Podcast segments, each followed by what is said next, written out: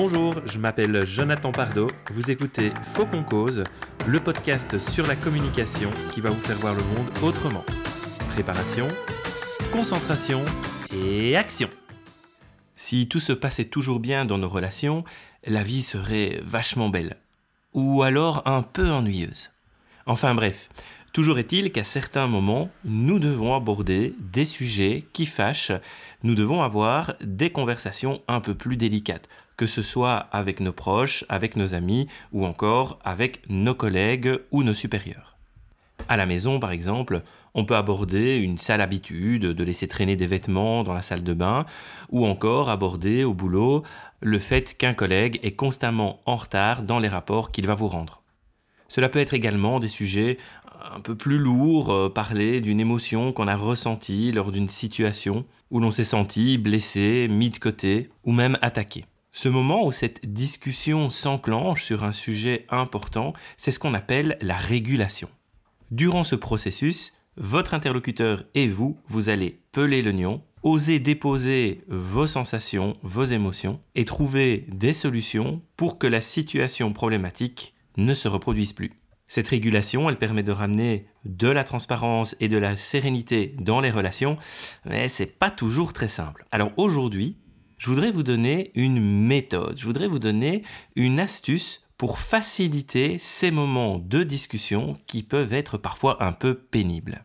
Cet outil, il s'appelle la boucle des signaux de reconnaissance ou la boucle de l'écoute active. Et ce processus va se résumer en quatre lettres S, E, V, F. Mais passons ça en revue. Lorsqu'une personne vient vers vous et que vous comprenez qu'un sujet un peu délicat va être abordé, commencez avec le S, le S de signal de reconnaissance. Dès le début de la conversation, vous allez envoyer à l'autre un cadeau, un signe de reconnaissance inconditionnel. Exemple, Martin entre dans votre bureau et il vous dit Mon bon John, il faut que je te parle. Vous comprenez le ton un peu solennel et vous vous dites attention, il va y avoir régulation. Premier réflexe, Martin, assieds-toi, prends place, je suis vraiment ravi de te voir aujourd'hui et que tu sois venu me parler. Avant même de commencer la conversation, vous envoyez à Martin ce signal de reconnaissance inconditionnelle. Vous lui dites qu'il est OK juste d'être là tel qu'il est et qu'il est pleinement accepté. Bon, attention, hein, pas de flagornerie. On reste sincère dans l'approche. Deuxième étape du processus, c'est le E pour encouragement.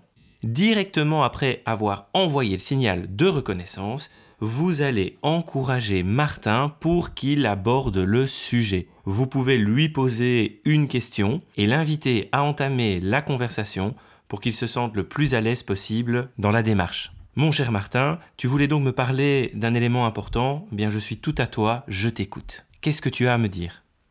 Cet encouragement va créer une zone de confort et vous pouvez répéter cette phase un peu plus loin dans le discours pour toujours permettre à la personne de ne pas rester en surface et de bien creuser le message qu'elle a à vous transmettre. La troisième étape du processus, c'est le V pour validation. Lorsque vous accordez toute votre attention à Martin, vous allez vous mettre en écoute active. À différents moments de la discussion, vous allez pouvoir poser des questions pour mieux comprendre et mieux approfondir les éléments du message, mais également pouvoir reformuler ce que Martin vient de vous dire, pour vous assurer que vous avez bien compris, bien sûr, mais également pour valider ce qu'il vous a dit, en quelque sorte pour lui montrer que vous le comprenez et que vous l'écoutez. Par exemple, il se peut que Martin vous parle d'une réunion où vous avez pris un peu de place, où il aurait voulu parler, donner son avis, et où il s'est senti mis de côté.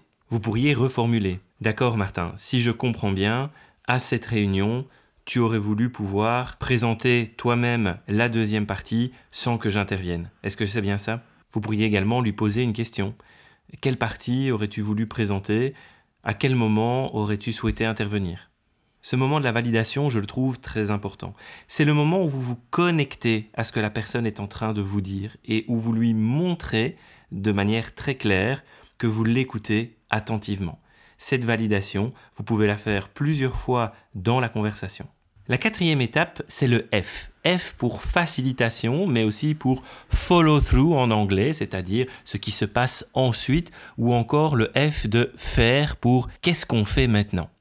Cette dernière étape, c'est un peu la clôture de la discussion. C'est le moment où nous allons identifier que cette discussion a véritablement servi à quelque chose et où nous allons nous poser la question maintenant, qu'est-ce qu'on va faire pour que cette situation ne survienne plus? Par exemple, je vais proposer à Martin que systématiquement, avant les réunions, nous nous voyons pendant 15 minutes pour mieux nous répartir les éléments que nous allons présenter.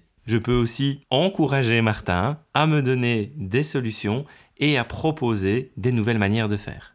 Tout au long de ce processus, vous allez offrir une forme de reconnaissance par votre écoute active et par votre volonté à régler la situation, à réguler la relation. Il me semble important de rester sincère, transparent et honnête tout au long du processus. Évitez de tomber dans l'attaque, dans la défense, dans la justification. Enclenchez une discussion factuelle où vous allez déposer votre ressenti, durant laquelle vous allez vous connecter à votre interlocuteur et comprendre la manière dont il a vécu les choses. La régulation, comme vous l'avez compris, est essentielle pour maintenir des relations durables et des relations sereines.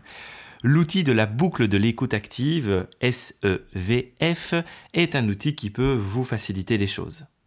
Afin de devenir un champion de la communication à l'avenir, projetez-vous dans des discussions que vous avez pu avoir dans le passé et posez-vous ces quatre questions. 1. Est-ce que j'ai transmis à la personne un signal de reconnaissance? Est-ce que je lui ai fait savoir ce que j'appréciais à son sujet? 2. Est-ce que je l'ai encouragée à développer ce qu'elle a à me dire? Est-ce qu'elle s'est sentie la bienvenue pour s'exprimer? 3. Est-ce que j'ai reconnu et validé les idées qui me semblaient importantes pour elle en reformulant ou en lui posant des questions? Et 4. Est-ce que j'ai cherché avec elle à trouver une suite, une action, une solution pour que cette situation ne se reproduise plus à l'avenir? À tester donc la prochaine fois que quelqu'un vous dira faut qu'on parle. Et ça, fallait qu'on en cause. Vous prenez soin de vous et de votre communication et je vous retrouve très très vite pour le prochain épisode.